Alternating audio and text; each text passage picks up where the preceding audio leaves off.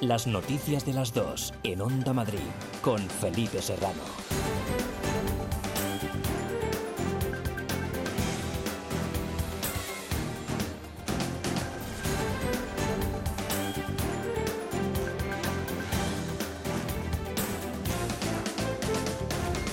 Muy buenas tardes, un saludo. ¿Qué tal? El paro ralentiza su crecimiento y suma otros 5.000 desempleados en junio. Es un 28% más que hace un año, su mayor alza en este mes desde 2008. En la Comunidad de Madrid se rompe la tendencia de incremento desde el inicio de la pandemia, ya que el número de parados registrados descendió un 0,52% con 2.160 personas menos en relación al mes anterior hasta alcanzar la cifra de 400 217.000 desempleados. Todavía es pronto, pero los datos del paro en Madrid empiezan a cambiar de rumbo, según ha indicado hoy la presidenta Isabel Díaz Ayuso en el Pleno de la Asamblea que más personas trabajen pagando menos impuestos y de esa manera es como vamos a seguir recaudando. Y estas políticas nos han llevado hasta aquí en un momento tan complicado para España y para la Comunidad de Madrid, donde hemos visto, por ejemplo, hoy ya las cifras de paro que empiezan ya a ser más positivas que mientras estamos sumidos en esta situación tan delicada,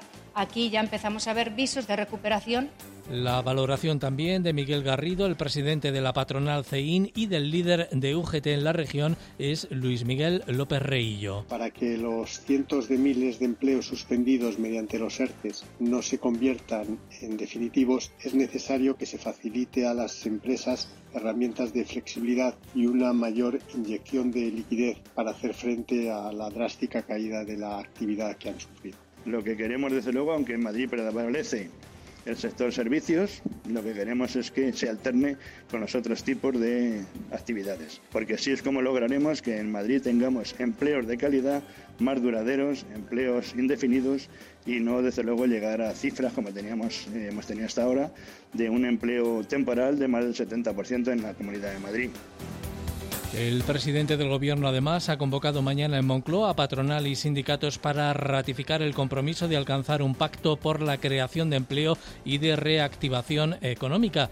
Y antes de ese acto habrá también un Consejo de Ministros extraordinario para aprobar el plan Renove para vehículos y previsiblemente un fondo también para empresas sobre la reactivación económica. Declaraciones de hace un instante de Pedro Sánchez en la sexta. Los ERTES tienen que prolongarse, pero tenemos que combinarlos siempre con una filosofía que compartimos gobiernos, sindicatos y empresarios, que es activar la economía, iniciar la senda de recuperación económica. Nosotros mañana vamos a firmar un acuerdo con eh, los agentes sociales para iniciar ese debate necesario de creación de empleo, de recuperación económica. Es jueves, segundo día del mes de julio. Hay más noticias titulares con Elia Fernández.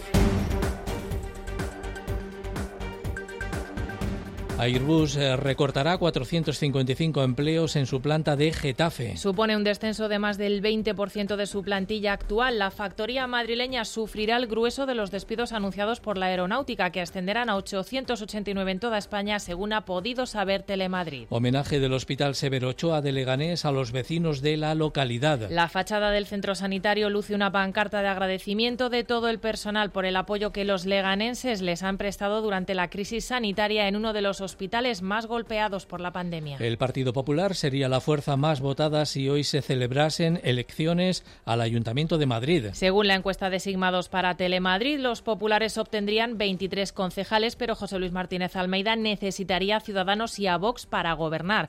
Estas dos formaciones sin más Madrid bajarían, mientras que el Partido Socialista ganaría 5 concejales y Unidas Podemos entraría en el Palacio de Cibeles. Y en deportes esta noche, derby madrileño en primera. Real Madrid y Getafe se enfrentan en el Alfredo Di Stéfano. Los blancos intentarán dar un zarpazo a la liga y los de José Bordalás quieren seguir sumando para entrar en los puestos europeos.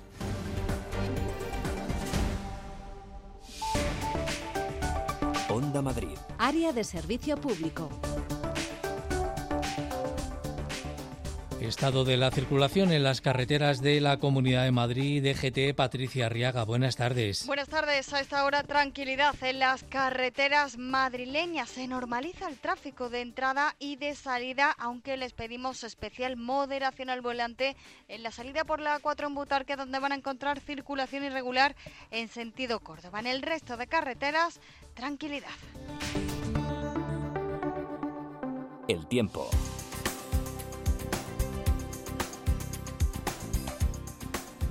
Que tenemos hoy en la previsión meteorológica. Inúa González, buenas tardes. Buenas tardes. Jornada de jueves con ligero descenso de las temperaturas. Seguiremos pasando calor, pero menos que en estos anteriores días. Hoy esperamos como mucho alcanzar máximas por debajo de los 35 grados, 33, 34 en muchos puntos, registros más bien rondando los 30 en el entorno de la sierra o ligeramente inferiores y mucha estabilidad, mucho sol con algo de nubosidad de evolución de cara a la tarde y principalmente en el entorno de la sierra. El viento de poniente es el responsable de que tanto ayer como hoy descienda el termómetro. Un viento que soplará todavía con algunas rachas algo más significativas en estas horas centrales de la jornada. De cara a mañana veremos cómo todavía perdemos algún grado más y sobre todo le agradeceremos esta próxima madrugada con temperaturas que ya se quedarán por debajo de los 20 grados en gran parte del territorio. Dos de la tarde y casi siete minutos.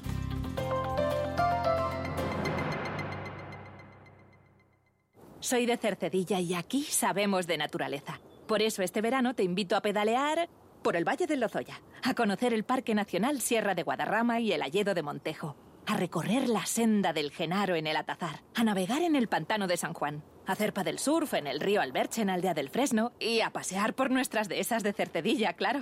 Estas vacaciones, la naturaleza de Madrid nos está esperando. Vamos a disfrutarla, porque juntos somos un mejor Madrid. Comunidad de Madrid. Ahora más que nunca tienen un propósito. Marta, Pedro, Lucía. Seres extraordinarios que con pequeños gestos, como cerrar el grifo mientras enjabonan, cuidan el agua.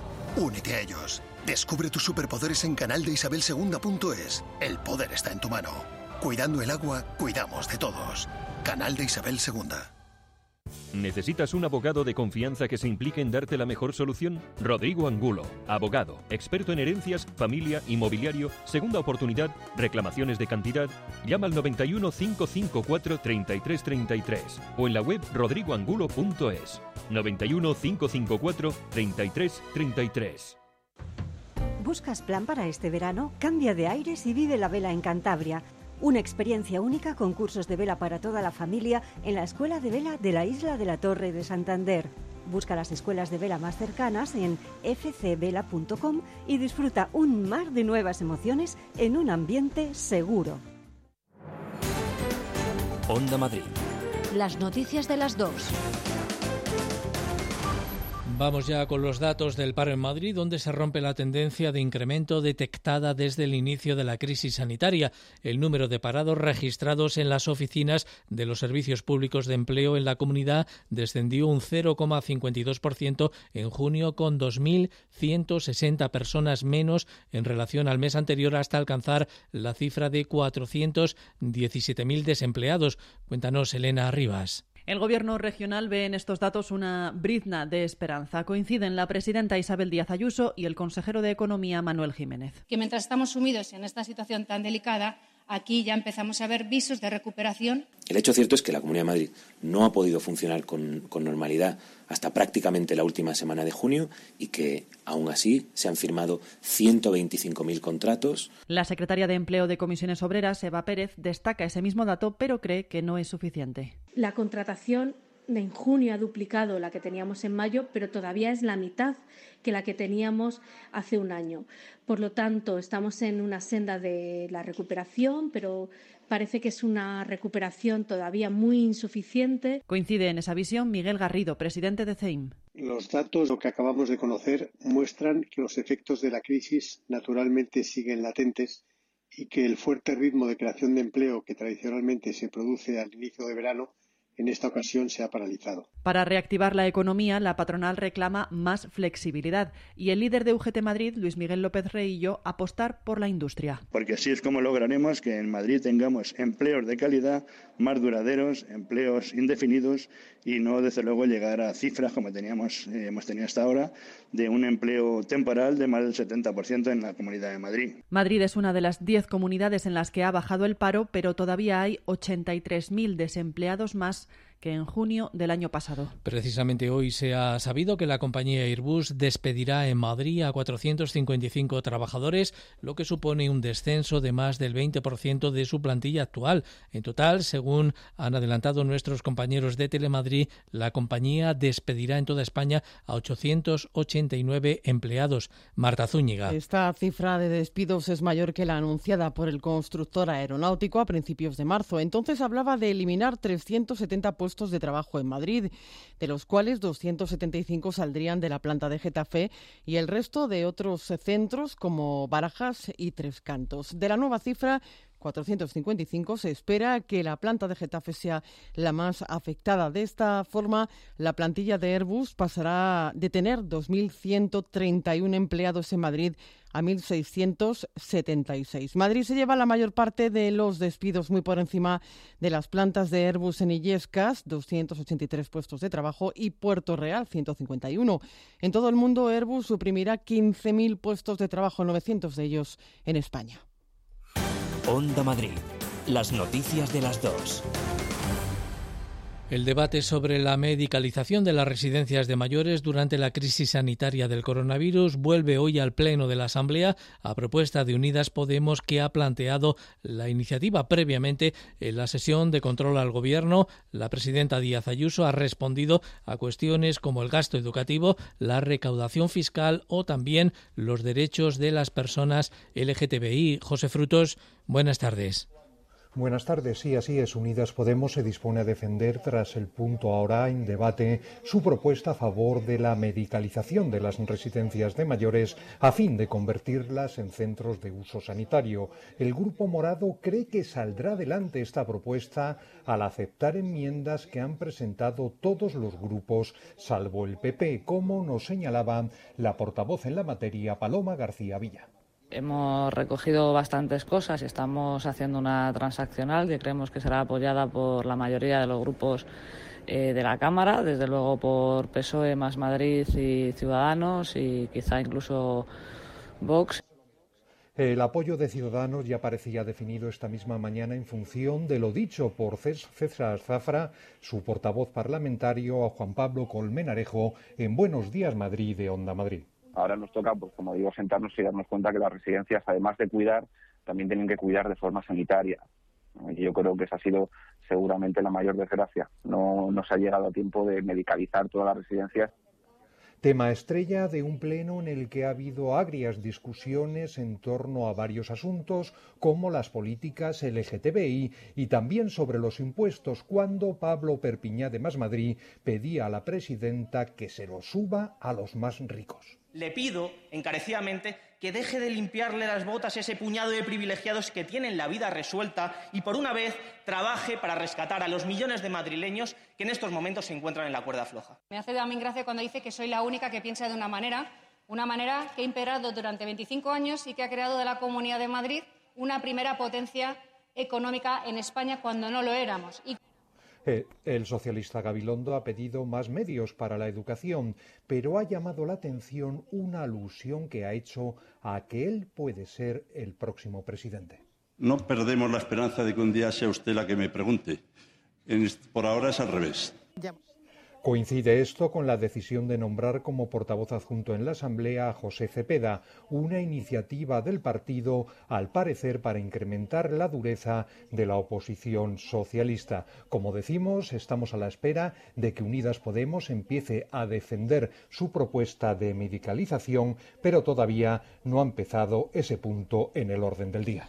Gracias, Pepe. Ya hay acuerdo en el Ayuntamiento de Madrid en torno a los pactos de Cibeles que finalmente se llamarán pactos de la Villa para la reactivación de la ciudad tras la crisis sanitaria. El alcalde Almeida, junto a la vicealcaldesa Villacís, han convocado hoy a los portavoces de los grupos municipales en la mesa de coordinación con la vista puesta en el pleno que tendrá lugar el próximo martes para ratificar ya así las 352 medidas que han logrado pactar. Mar García buenas tardes. Buenas tardes, y pactos de la Villa, que no de Cibeles, porque allí se han celebrado las reuniones de trabajo por Madrid en esa antigua histórica sede del Ayuntamiento de la capital. Se buscaba una foto de unidad para la reconstrucción de la ciudad y se ha conseguido. Lo ha confirmado y lo ha adelantado la vicealcaldesa Begoña Villacís. Ya hemos firmado pacto, ya hemos conseguido llegar a un acuerdo eh, y los pactos de la Villa van a ser una realidad en Madrid, algo que empezamos con muchas ganas eh, con, mucha honradez, pero también con incertidumbre, porque esto no se había hecho antes.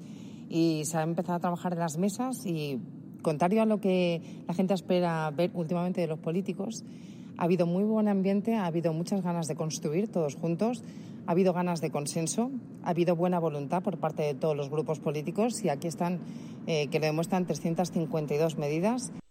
352 medidas, acuerdos para salir de la crisis del COVID, pero también a medio y largo plazo. Y hay algunas eh, medidas que tienen que ver con el COVID, como no puede ser de otra manera, otras medidas que son a medio plazo y otras medidas que son a largo plazo, es decir, que van a trascender a más de un mandato. Y eso supone que el Gobierno que esté aquí dentro de tres años va a tener que asumir también esas responsabilidades como propio. Y eso yo creo que es muy importante como estrategia de ciudad. Acuerdos por unanimidad de los cinco grupos políticos que forman la corporación municipal, gobierno y oposición, juntos con medidas de aplicación en breve plazo, otras para más de una legislatura. En todas las mesas se han llegado a acuerdos, desde movilidad hasta cultura, pasando por lo más cercano, enfrentarse a la crisis social y ayudar a las familias. El 7 de julio, martes, como estaba previsto en el calendario, sin ningún retraso, el pleno extraordinario que se va a celebrar en esta ocasión en la Casa de la Villa va a aprobar los pactos que llevan su nombre en el Salón de Plenos Histórico de la capital, pactos de la Villa 352 medidas para la reconstrucción de Madrid tras la pandemia. Y con motivo de la reapertura desde mañana de los bares de copas y discotecas con un 40% de aforo, el Ayuntamiento de la capital va a reforzar la vigilancia del ocio nocturno tras haber incrementado también mar las inspecciones en las terrazas y no se va a permitir ni mayor aforo ni mayor horario. Igual que se hace en las terrazas, Policía Municipal va a vigilar el ocio nocturno una vez que abran los locales. Lo ha adelantado la portavoz y delegada de Seguridad Inmaculada Sanz. Obviamente, si se, abre, se produce la apertura, como se va a producir, de esos locales eh, de ocio nocturno, pues también eh, entrará dentro de su ámbito de actuación el comprobar que se están cumpliendo las medidas de seguridad y que se cumplen los requisitos que desde la Comunidad de Madrid, en este caso, se, han establecido. Por supuesto, la Policía Municipal va a estar pendiente de que eso sea así y va a adaptar sus, sus actuaciones a las distintas aperturas que se vayan produciendo. Del control de terrazas con casi 7.700 inspecciones, la mitad han sido sancionadas, más de 3.000 multas. Y Madrid prepara una campaña para concienciar a los más jóvenes de que el coronavirus sigue aquí, frenar así el botellón en vía pública. Inmaculada Sanz. Estamos eh, efectivamente concluyendo una, campaña, un diseño de una campaña precisamente orientada a, los más jóvenes, a las personas que que a veces erróneamente consideran que, no están afectados por, esta eh, cuestión o porque entienden que a ellos no les va a afectar o porque lo ven muy lejos y, vamos a hacer una especial incidencia en ese sector de la población para, que entiendan que sí que les puede afectar de manera personal y de manera grave y, desde luego, que sí que puede afectar de una manera eh, pues especialmente grave, como hemos visto, a otros sectores de la población y los vecinos de Butarque y San Cristóbal van a tener una pasarela por fin que salve las vías del tren, obra aprobada en Junta de Gobierno, reivindicación vecinal de los dos barrios. Gracias, Mar. Mirando todavía a Cibeles, José Luis Martínez Almeida ganaría con una amplia ventaja las elecciones al Ayuntamiento de la capital al frente del Partido Popular con el 38% de los votos si hubiera comicios ahora. Es decir, según los datos de la encuesta Madrid Data elaborada por Sigma 2 para Telemadrid, Almeida podría revalidar la alcaldía de la capital, pero seguiría necesitando el apoyo de Ciudadanos y de Vox para gobernar. El bloque de centro derecha sumaría 30 concejales, uno por encima de la mayoría absoluta que han comentado hoy los portavoces de los grupos. Eva Prat. Para el Partido Popular, la subida de 15 a 23 concejales que le otorga la encuesta demuestra que José Luis Martínez Almeida ha hecho un buen trabajo, especialmente durante la crisis sanitaria. De hecho, más de un 66% de los madrileños consideran que la gestión de la misma por parte del alcalde ha sido buena o muy buena. Inmaculada Sanz, portavoz municipal. Supongo que evidentemente estos meses de pandemia, desde luego, lo, han cambiado todo, eh, han cambiado muchas de las eh, prioridades que nosotros, obviamente, como Gobierno también teníamos y pues habrá influido, entiendo que sí, la valoración que se hace de los líderes eh, políticos municipales, esa gestión de la pandemia. Pese a este ascenso, los populares se quedarían fuera de la mayoría absoluta, fijada en 29 escaños de un total de 57. José Luis Martínez Almeida necesitaría, por tanto, pactar con Vox y con Ciudadanos. La formación naranja bajaría su número de votos significativamente y se quedaría con cuatro concejales, es decir, perdería siete. La vicealcaldesa Begoña Villacís cree que hay que dar tiempo a la gente para que sepa el peso de su grupo en las decisiones del Gobierno. Todavía nos queda por conocer eh, cómo funcionan los gobiernos de coalición. Eh, la gente tiene que entender el peso que tiene cada uno, las medidas que hacen cada uno. Y a día de hoy, pues se está capitalizando como tradicionalmente se está capitalizando quien tenía la alcaldía. Vox, por su parte, pierde un concejal, se quedaría en tres y tendría que apoyar de nuevo la investidura de Almeida para que este fuera alcalde. Pero Javier Ortega Smith se muestra muy optimista respecto al futuro resultado de su grupo. Nosotros tenemos la completa confianza, y acuérdense de estas palabras, de que dentro de tres años, en las próximas elecciones municipales, Vox eh, probablemente logre el nivel de concejales que pueda tener ahora Ciudadanos, aproximadamente. El socialista Pepu Hernández experimenta un ascenso similar al conseguido por Almeida y pasa de tener el 13% de los votos en 2019 al 21%, convirtiendo al PSOE en la segunda fuerza del ayuntamiento. Pasa de 8 a 13 concejales. La valoración de Hernández es positiva que ha habido un buen trabajo por parte del Grupo Municipal Socialista. Refleja que recuperamos un espacio y una representación política en el Ayuntamiento de Madrid. Somos capaces de liderar un proyecto de gobierno progresista en la, en la capital. La subida de los socialistas viene provocada por el descenso notable de Más Madrid, que pasaría de tener 19 concejales a 11. Rita Maestre, portavoz que la diferencia, la distancia entre el bloque progresista y el bloque conservador se estrecha, que la izquierda va cogiendo pulso y que lo va cogiendo también más Madrid. Unidas Podemos conseguiría el 5% de los votos para llegar a tener tres concejales y obtener así representación en el ayuntamiento de la capital. En cuanto a la valoración de los líderes, José Luis Martínez Almeida se lleva la mejor nota de los madrileños, un 6. También recibe el aprobado Begoña Villacís con un 5,2. Por debajo del 5 se encuentran el resto de líderes políticos. Dos de la tarde y 22 minutos.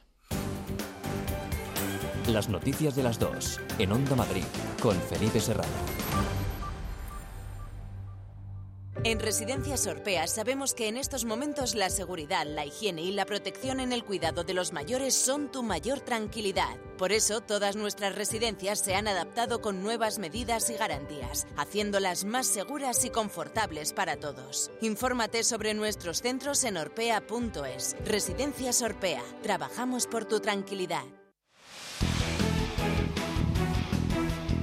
Los equipos madrileños juegan en el partido de la Onda. Hoy jueves, desde las 7, sigue en el 106 de la FM el partido de segunda Albacete-Alcorcón.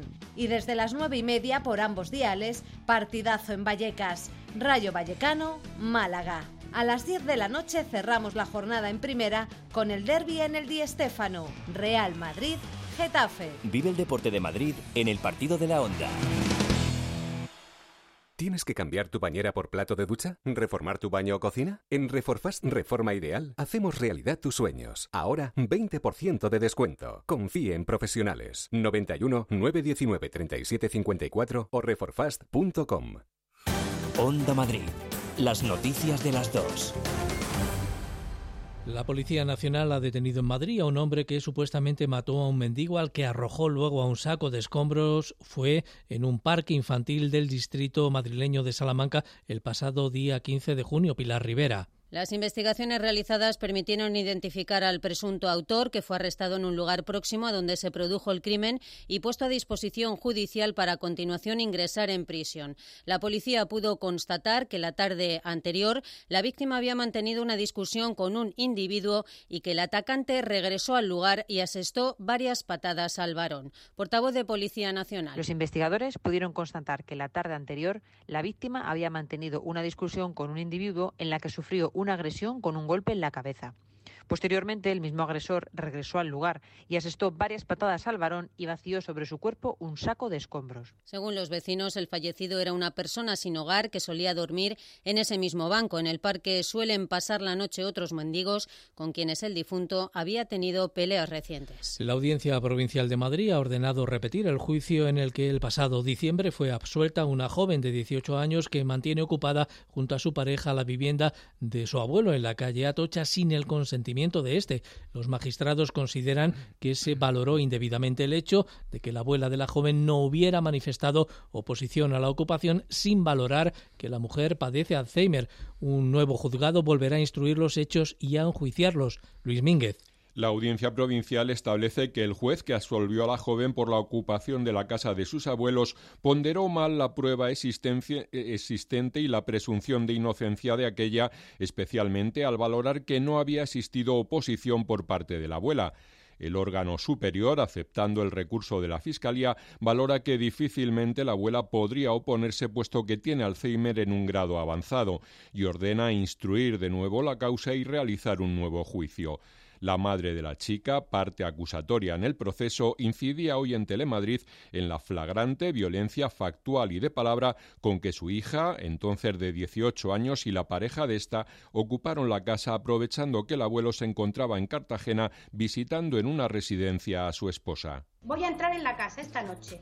Mis huevos duermen allí. Si tengo que ir a matar a tu padre por las llaves, lo voy a hacer. Así que tú sabrás. No hay más oportunidades. Voy a liarla. No hay manera contigo.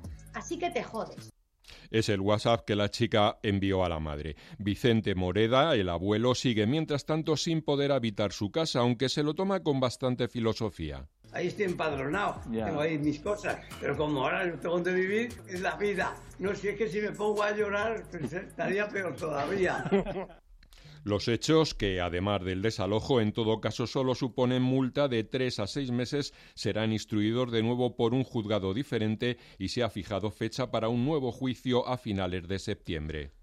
Dos de la tarde, 26 minutos, el Colegio de Enfermería reclama que la Comunidad de Madrid elabore un plan específico de incentivos con el objetivo de retener en Madrid a las enfermeras y enfermeros procedentes de otros lugares de España contratados durante la pandemia, tal y como la presidenta Díaz Ayuso anunció para los médicos. Paloma Nolasco. De las 850 de otras comunidades que se instalaron en Madrid para controlar la crisis, ya se han marchado 399 al no recibir incentivo alguno por parte de la comunidad.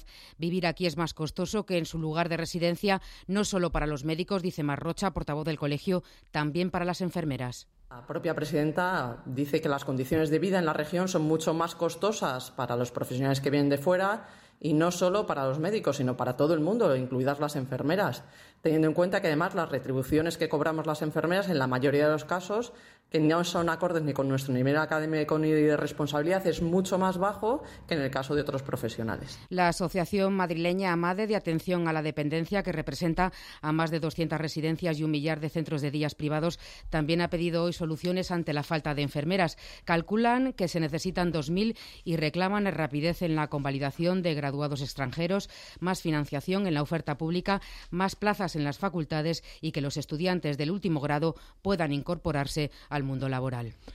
Y los profesionales del Hospital Severo Ochoa han querido hoy homenajear y agradecer al pueblo de Leganés todo el apoyo que recibieron en los momentos más duros de la pandemia. Han colgado una pancarta en la fachada del hospital con un mensaje muy simple. Gracias, Leganés, informa Ángel García. El Hospital Severo Ochoa de Leganés fue uno de los que más sufrieron el pico de la pandemia del COVID. Sus urgencias llegaron a multiplicarse esos días por cuatro y faltaban respiradores, camas y equipos de protección individual para enfrentarse al virus, pero los sanitarios recibieron el apoyo y las donaciones de alimentos y material del ayuntamiento, los vecinos, partidos políticos, empresas e incluso el Club Deportivo Leganés.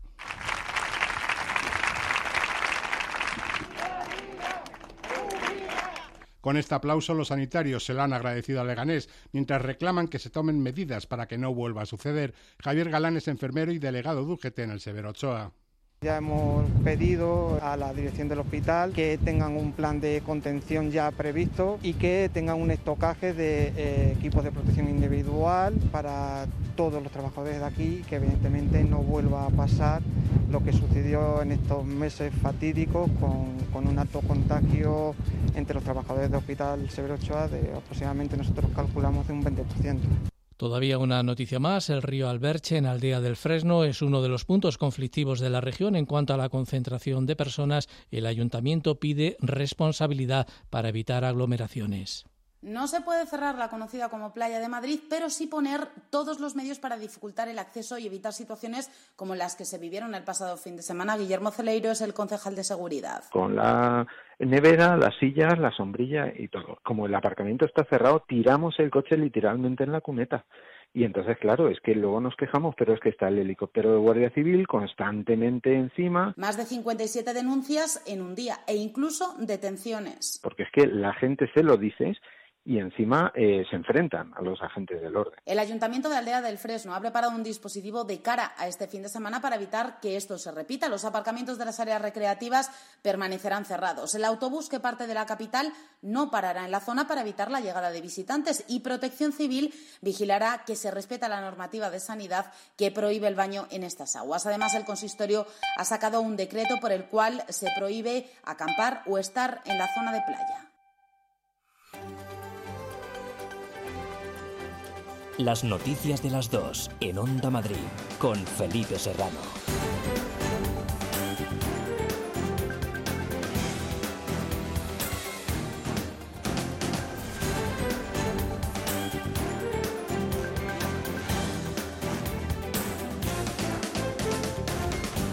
Muy buenas tardes, un saludo de nuevo. El paro ralentiza su crecimiento y suma a otros 5.000 desempleados en junio. Es un 28% más que hace un año, su mayor alza en este mes desde 2008. En la Comunidad de Madrid se rompe la tendencia de incremento desde el inicio de la pandemia, ya que el número de parados registrados descendió un 0,52% con 2.160 personas menos en relación al mes anterior hasta alcanzar la cifra de 410 17.000 desempleados. Todavía es pronto, pero los datos del paro empiezan a cambiar de rumbo, según ha indicado esta mañana la presidenta Isabel Díaz Ayuso en el Pleno de la Asamblea. Que más personas trabajen pagando menos impuestos y de esa manera es como vamos a seguir recaudando. Y estas políticas nos han llevado hasta aquí en un momento tan complicado para España y para la Comunidad de Madrid, donde hemos visto, por ejemplo, hoy ya las cifras de paro que empiezan ya a ser más positivas que mientras estamos sumidos en esta situación tan delicada aquí ya empezamos a ver visos de recuperación. Y esta es la valoración también de Miguel Garrido, es el presidente de la patronal madrileña CEIN y del líder de UGT en las regiones, Luis Miguel López Reillo. Para que los cientos de miles de empleos suspendidos mediante los ERTES no se conviertan en definitivos, es necesario que se facilite a las empresas herramientas de flexibilidad y una mayor inyección de liquidez para hacer frente a la drástica caída de la actividad que han sufrido. Lo que queremos, desde luego, aunque en Madrid prevalece el sector servicios, lo que queremos es que se alterne con los otros tipos de actividades, porque así es como lograremos que en Madrid tengamos empleos de calidad más duraderos, empleos indefinidos y no desde luego llegar a cifras como teníamos eh, hemos tenido hasta ahora de un empleo temporal de más del 70% en la Comunidad de Madrid. El presidente del Gobierno, además, ha convocado mañana en Moncloa a patronal y sindicatos para ratificar el compromiso de alcanzar un pacto por la creación de empleo y de reactivación económica. Antes de ese acto habrá también un Consejo de Ministros extraordinario para aprobar el Plan Renove para vehículos y previsiblemente también un fondo para empresas sobre la reactivación económica y el inicio de la senda de recuperación. Estas declaraciones de hace un instante de Pedro Sánchez en la Los ERTES tienen que prolongarse, pero tenemos que combinarlos siempre con una filosofía que compartimos gobiernos, sindicatos y empresarios, que es activar la economía, iniciar la senda de recuperación económica. Nosotros mañana vamos a firmar un acuerdo con los agentes sociales para iniciar ese debate necesario de creación de empleo, de recuperación económica. El resumen de las otras noticias en titulares con Elia Fernández. Refuerzo de controles policiales en locales de ocio nocturno. La Policía Municipal de Madrid intensificará su vigilancia en estos establecimientos desde mañana, coincidiendo con su reapertura tras el estado de alarma. El Ayuntamiento de la capital ha inspeccionado casi 7.700 terrazas, de las que más de 3.000 han sido sancionadas, sobre todo por incumplir el aforo permitido. Una pasarela peatonal unirá los barrios de Butarque y San Cristóbal de Los Ángeles. Es una demanda que los vecinos llevaban tiempo reclamando para terminar con la división creada por las vías de la línea C3 de cercanías. Las obras costarán casi 4 millones de euros y tendrán una duración de nueve meses. Crecen los autónomos en España. En junio su número se incrementó en 24.345 personas, casi el triple que en 2019. Datos positivos para ATA, que no obstante cree que en julio se iniciará la pérdida de trabajadores por cuenta propia y se agravará en otoño. Las prisiones catalanas proponen que todos los presos del proceso pasen al tercer grado. Los nueve líderes independentistas que disfrutan del segundo grado desde el pasado mes de enero solo tendrían que ir a la cárcel a dormir de lunes a viernes y pasarían el fin de semana en sus casas. La medida será efectiva en cuanto lo ratifique la Generalitat, aunque la Fiscalía podría recurrirla.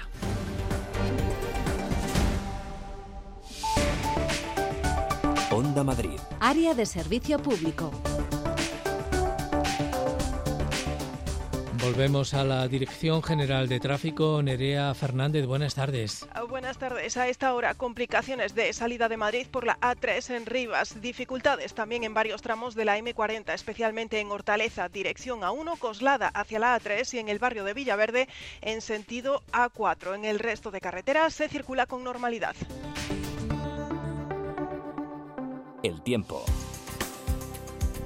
Completamos la información de servicio con la previsión meteorológica. Ainhoa González, buenas tardes. Buenas tardes. Jornada de jueves con ligero descenso de las temperaturas. Seguiremos pasando calor, pero menos que en estos anteriores días. Hoy esperamos como mucho alcanzar máximas por debajo de los 35 grados, 33, 34 en muchos puntos, registros más bien rondando los 30 en el entorno de la sierra o ligeramente inferiores y mucha estabilidad, mucho sol con algo de nubosidad de evolución de cara a la tarde y principalmente en el entorno de la sierra. El viento de poniente es el responsable de que tanto ayer como hoy descienda el termómetro. Un viento que soplará todavía con algunas rachas algo más significativas en estas horas centrales de la jornada. De cara a mañana veremos cómo todavía perdemos algún grado más y sobre todo le agradeceremos esta próxima madrugada con temperaturas que ya se quedarán por debajo de los 20 grados en gran parte del territorio.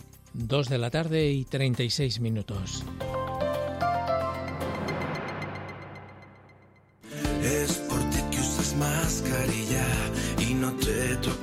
La cara. Es por ti que lavas tus manos y mantienes la distancia. Es por ti que limpias a fondo y desinfectas tu casa.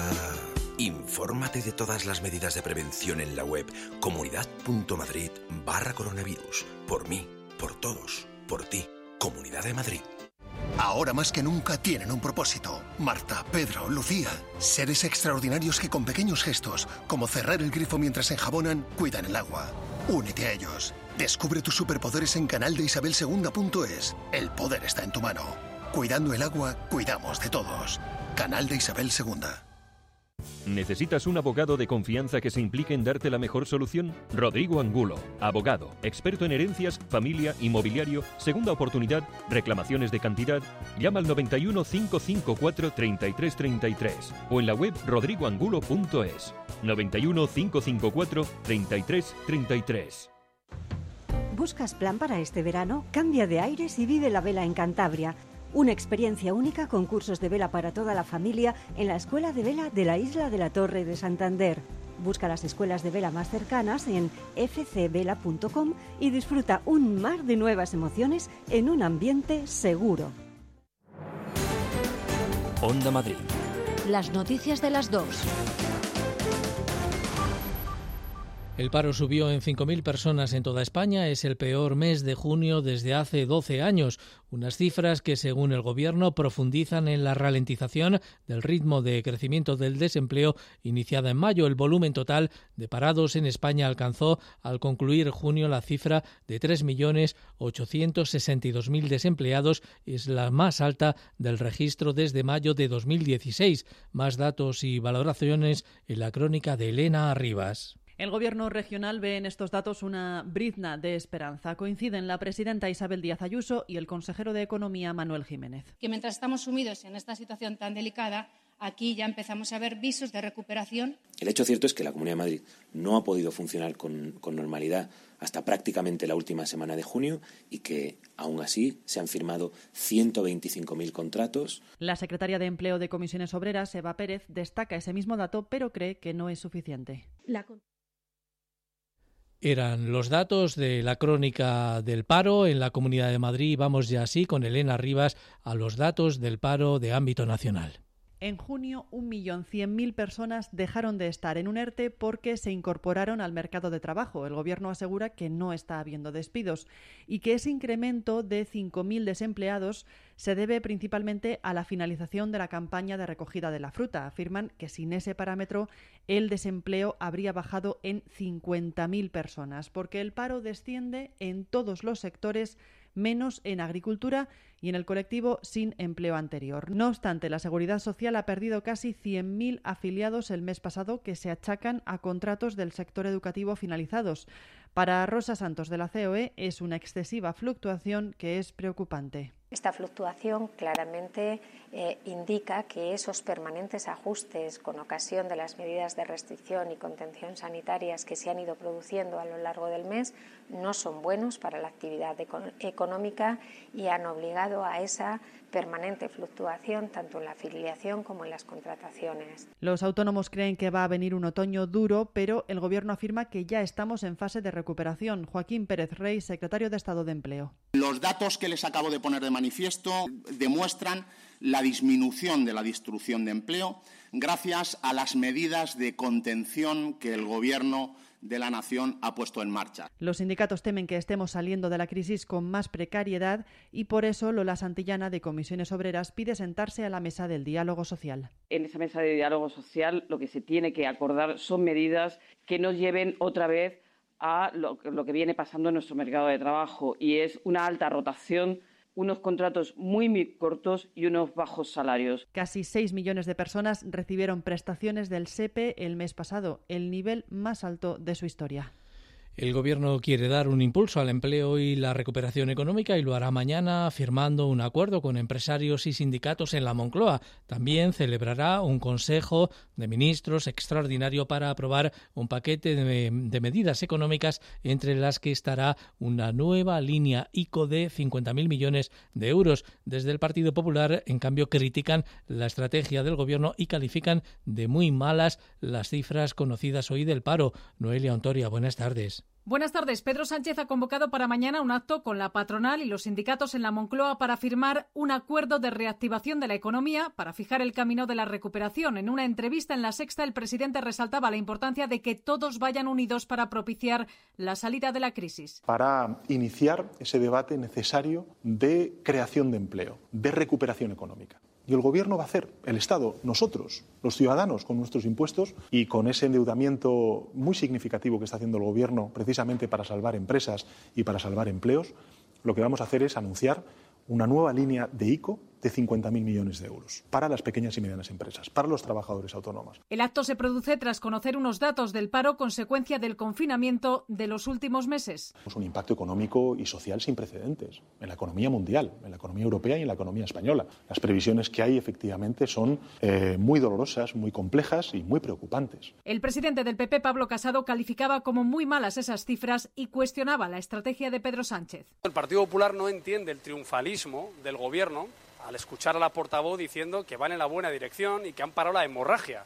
Ni entiendo ahora que el señor Sánchez vuelva a apelar a otro acuerdo con agentes sociales para luchar contra el desempleo cuando nosotros llevamos ya tres meses diciendo que para luchar contra el desempleo hay que tomar medidas como otros países europeos. Sánchez no contesta cuando se le ha preguntado por una subida del IVA a productos como el pan, que lo tienen súper reducido, e insiste en que los presupuestos tendrán una fiscalidad social que hará cumplir el impuesto de patrimonio, subirá los impuestos a grandes corporaciones y los tramos más altos del IRPF, pero no a medianas y pequeñas empresas, como tampoco recortará ni pensiones ni sueldos de funcionarios. Pretende presentar los presupuestos antes de que acabe el año y mira a Esquerra Republicana para que dejen a un lado cuestiones ideológicas y antepongan la agenda de la recuperación. Asegura que el PP y la ultraderecha de Vox han intentado derrocar al Ejecutivo en los últimos meses, pero asegura que la legislatura llegará hasta el final porque España necesita estabilidad. También hemos conocido hoy el dato del flujo de visitantes internacionales en el mes de mayo. Nuestro país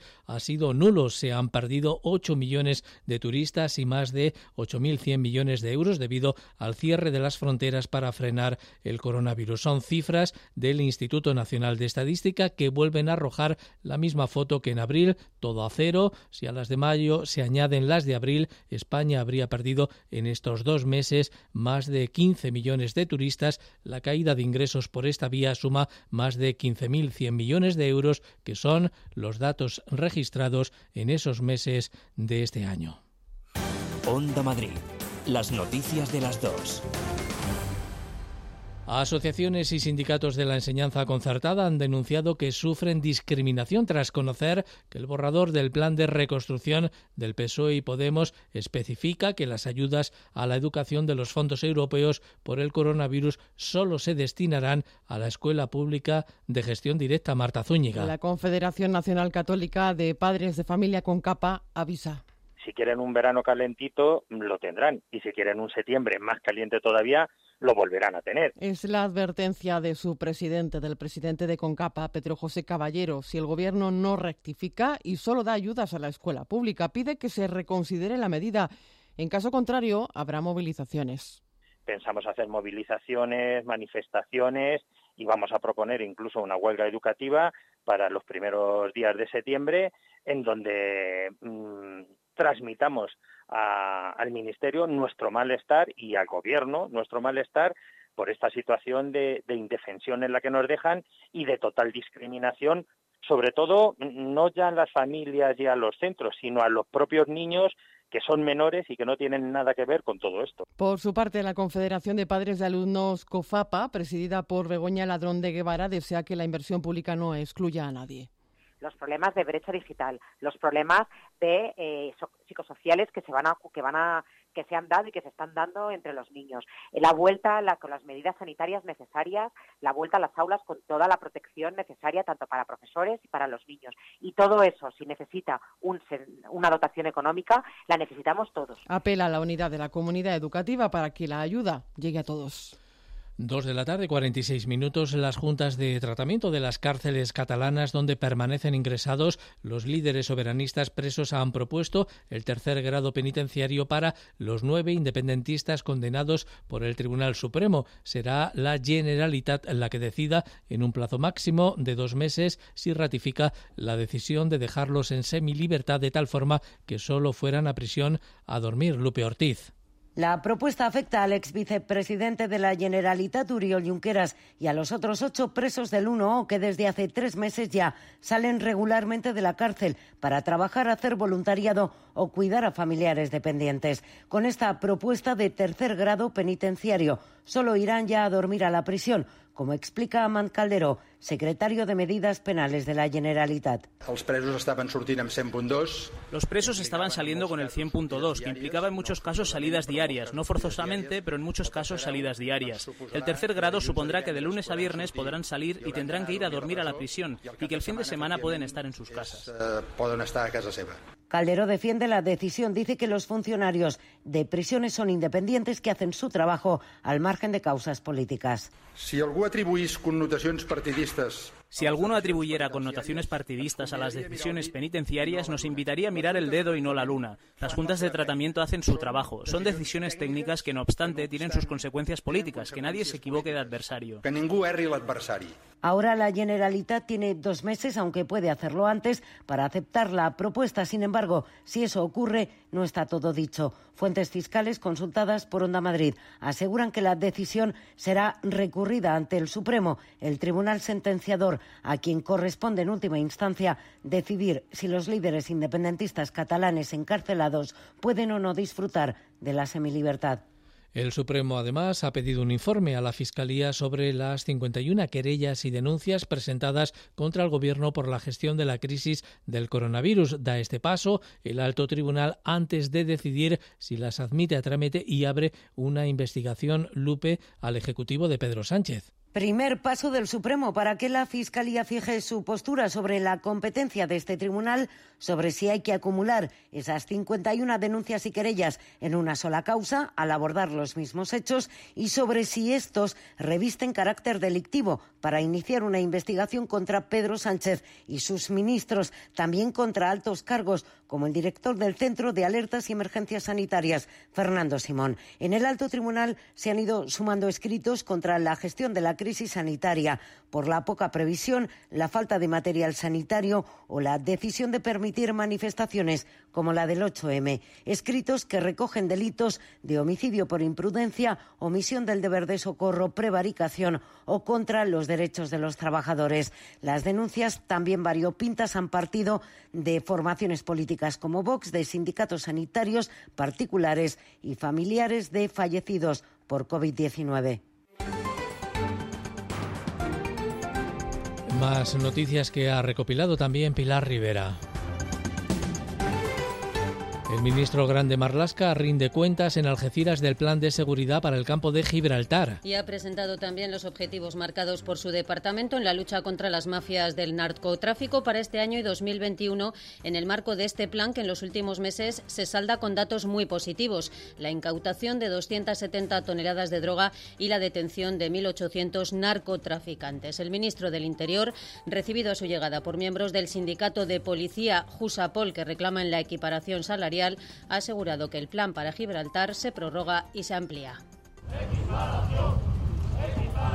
Evitar la explotación de nuevas vías para la introducción de la droga y demás efectos del crimen organizado en otros puntos y territorios próximos. En segundo lugar, combatir nuevos modos de introducción de, de la droga en nuestro país. Condenado un soldado por difundir la foto de una mujer desnuda parecida a una compañera. La sala de lo militar del Tribunal Supremo ha desestimado el recurso interpuesto por un soldado del Ejército de Tierra condenado a la pena de nueve meses de prisión por atentar contra la dignidad personal de una soldado compañera de armas. El ahora condenado había compartido en un grupo de WhatsApp la fotografía de una mujer semidesnuda que se parecía a ella e insinuó que se exponía de esa guisa. Sigue la búsqueda del menor con COVID-19 fugado de un centro de acogida de Almería sin saber los resultados. Se está trabajando sin descanso y se ha actuado con inmediatez ante este suceso, ha indicado el delegado territorial de Igualdad en Almería, quien afirma confiar en la labor de búsqueda exhaustiva que está llevando a cabo los cuerpos de seguridad del Estado para encontrar a este joven. La Agencia Estatal de Meteorología presenta su primer informe sobre el estado del clima en 2019. Que muestra una España más cálida y con menor disponibilidad de agua que hace 50 años. El aumento de temperatura por década se cifra en 0,3 grados desde los años 60.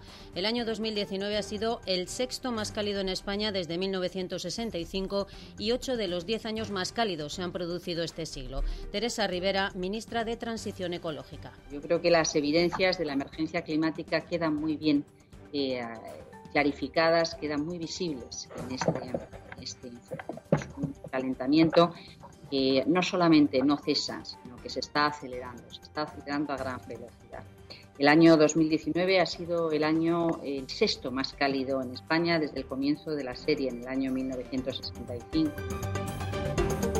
Los Reyes recalan en Castilla-La Mancha en la cuarta etapa de su gira autonómica. Cuenca ha sido la ciudad elegida por Felipe VI y Leticia para su escala en la región castellano-manchega con un recorrido por una granja escuela de la asociación Aspadec. El presidente Emilio García Paje ha sido el encargado de recibirlos. Y agradezco muchísimo la presencia de sus majestades, de los Reyes en Cuenca. Sin duda le tienen un cariño muy especial a Cuenca. Fue su, su primer día, su primera noche. Eh, después del matrimonio y evidentemente siempre me preguntan por Cuenca cuando venimos.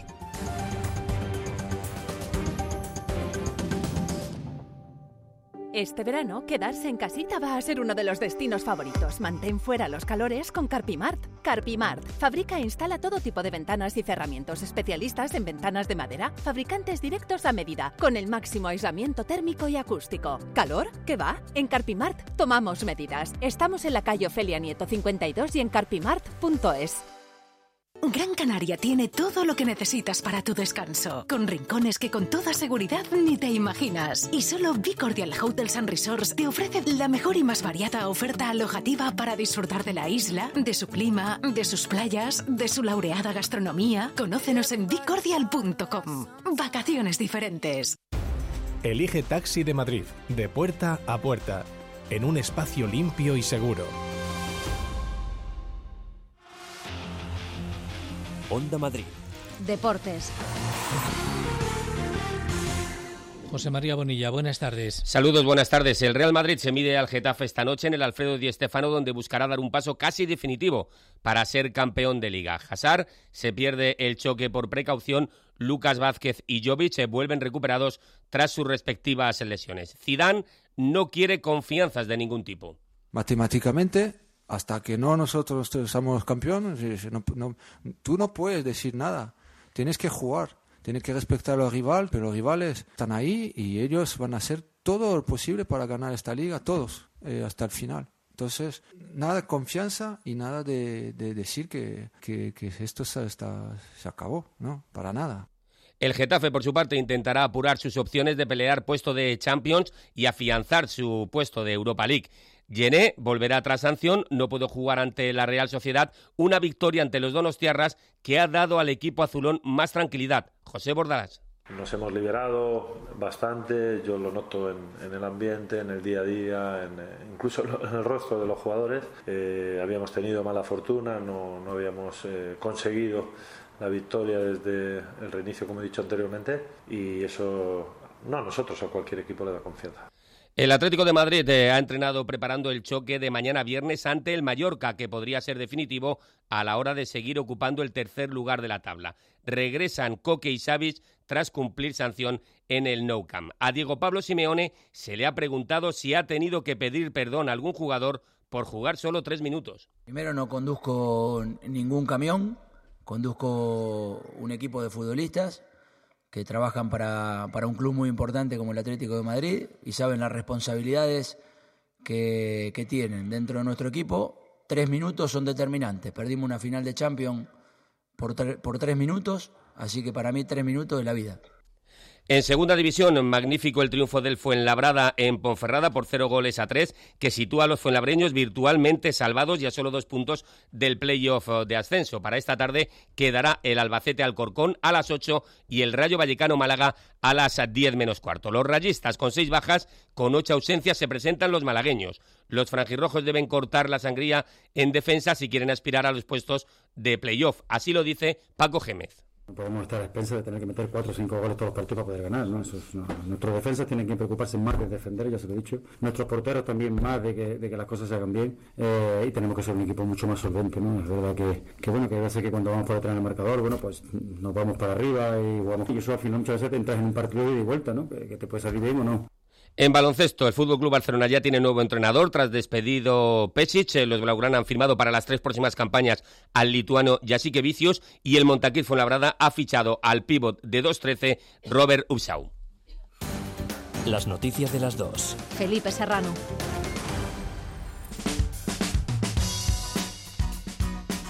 Y esta es también la agenda de cultura que ha preparado María José Francisco. El Jardín Botánico a punto de inaugurar sus paseos musicales. El mejor disfrute para las noches de verano en Madrid entre naturaleza y música en un acceso fuera del horario habitual a cargo de la Orquesta Sinfónica Bankia. El ciclo, que comienza mañana, tendrá lugar todos los viernes de julio, agosto y septiembre. Casi siempre siguen un mismo formato. En cualquier caso, el programa se puede consultar en la propia web del Botánico. Luis Posada, coordinador de la actividad.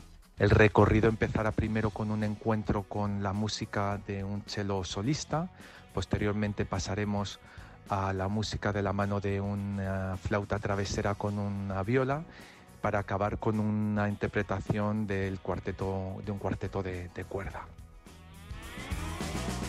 También este fin de semana comienza un nuevo festival Música en las Villas de Madrid. Un programa de conciertos al aire libre que se extenderá por 11 municipios de la región hasta el 28 de agosto, en villas y enclaves declarados Patrimonio Mundial de la UNESCO. Entre los participantes, Carmento, Chico Pérez o Antonio Lizana Cuartet, entre una gran diversidad de géneros que van de la música antigua, jazz, piano y fusión, que coinciden en calidad y originalidad. Marta Rivera de la Cruz, consejera de Cultura un plan de 50 conciertos en las 11 villas y las tres ciudades patrimonio de la Comunidad de Madrid, que tiene como objetivo recuperar la vida cultural de nuestros municipios y al mismo tiempo también fomentar el turismo de proximidad. Noche de preestreno, la lista de los deseos supone la reanudación de la actividad económica en la Gran Vía. La película de Álvaro Díaz Lorenzo que se convierte en el primer estreno español tras estos meses en el que tres amigas, dos de ellas enfermas de cáncer, emprenderán el gran viaje de su vida. María León, Victoria Abril y Silvia Alonso conforman ese reparto. ¿De verdad tener cáncer? Hombre, tienen bastante cáncer. Me suena muchísimo su cara, no sé de qué. Papá, ¿no va a saludar a tu hija? Hostia. No ha sido un buen padre. Nunca es tarde. Tú tranquila que yo no te voy a dejar sola, ¿eh? A sentirnos vivas y a comernos toda la vida que nos quepa en una semana. Estás soltera, disfruta y tírate un danés. Oye, Caro, ¿de dónde eres? Yo soy danés. Oh, oh, perdón.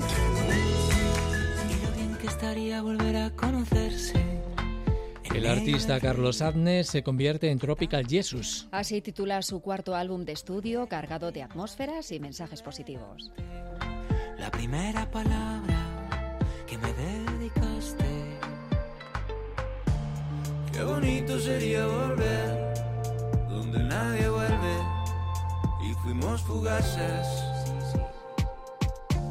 Y empezarnos a conocer como si nunca lo hubieras llegado a ser.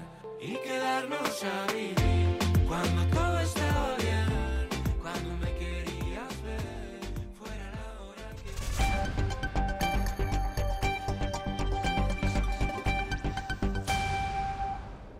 Son las 3 de la tarde.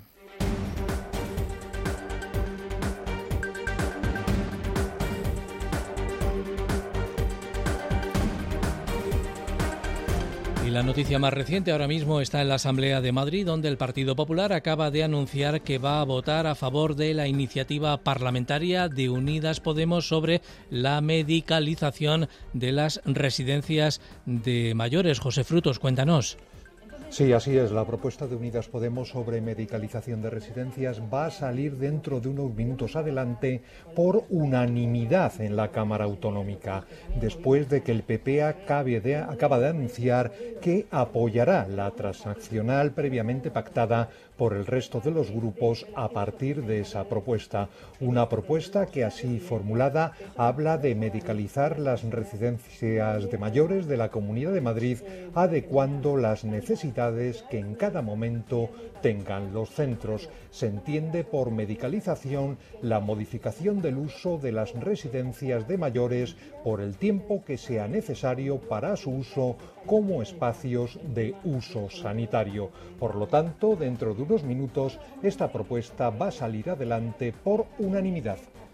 Última hora desde la Asamblea de Madrid. Gracias, José Frutos. Y ahora con Elia Fernández, el, el resto del resumen de la crónica de Madrid y del resto del mundo. Sube el paro en junio. El mes pasado se cerró con 5.100 desempleados más en España y la Seguridad Social perdió casi 100.000 afiliados. En Madrid el paro bajó en 2.160 personas. La presidenta Isabel Díaz Ayuso ve un atisbo de recuperación. Ahora lo que vamos a intentar es, en un periodo de información, de negociación y consulta, pues intentar, eh, en este caso, eh, realizar movilizaciones en defensa de todo el sector aeroespacial en conjunto en nuestro país. Y además lo que queremos y lo que hacemos es un llamamiento público a la Administración, tanto central como autonómica, como en los gobiernos municipales, para que nos ayuden. No era este el sonido que queríamos escuchar. Estábamos oyendo, en este caso, a Francisco San José, presidente del Comité Interempresas de Airbus, porque hoy, según ha avanzado Telemadrid, la compañía ha anunciado que la factoría de Getafe sufrirá el grueso de los despidos anunciados por la aeronáutica, que ascenderán 889 en toda España, de los que 455 se producirán, como decimos, en la planta de Getafe. Ahora sí parece que podemos escuchar esas palabras de la presidenta regional Isabel Díaz Ayuso sobre los datos del paro en el mes de junio en la región. Que más personas trabajen pagando menos impuestos y de esa manera es como vamos a seguir recaudando. Y estas políticas nos han llevado hasta aquí en un momento tan complicado para España y para la Comunidad de Madrid, donde hemos visto, por ejemplo, hoy ya las de paro que empiezan ya a ser más positivas que mientras estamos sumidos en esta situación tan delicada, aquí ya empezamos a ver visos de recuperación. El presidente de la patronal madrileña CEI, Miguel Garrido, pide flexibilidad para los empresarios de nuestro país y el líder de UGT en la región, Luis Miguel López Reillo, un cambio en el modelo productivo. Para que los cientos de miles de empleos suspendidos mediante los ERTES no se conviertan en definitivos, es necesario que se facilite a las empresas herramientas de flexibilidad y una mayor inyección de liquidez para hacer frente a la drástica caída de la actividad que han sufrido. Aunque en Madrid prevalece el sector servicios, que se alterne con los otros tipos de actividades, porque así es como lograremos que en Madrid tengamos empleos de calidad y no, desde luego, llegar a cifras como teníamos, eh, hemos tenido hasta ahora, de un empleo temporal de más del 70% en la Comunidad de Madrid. Nada más por el momento, hasta aquí las noticias de las dos en Onda Madrid. Les esperamos mañana. Un saludo y muy buenas tardes.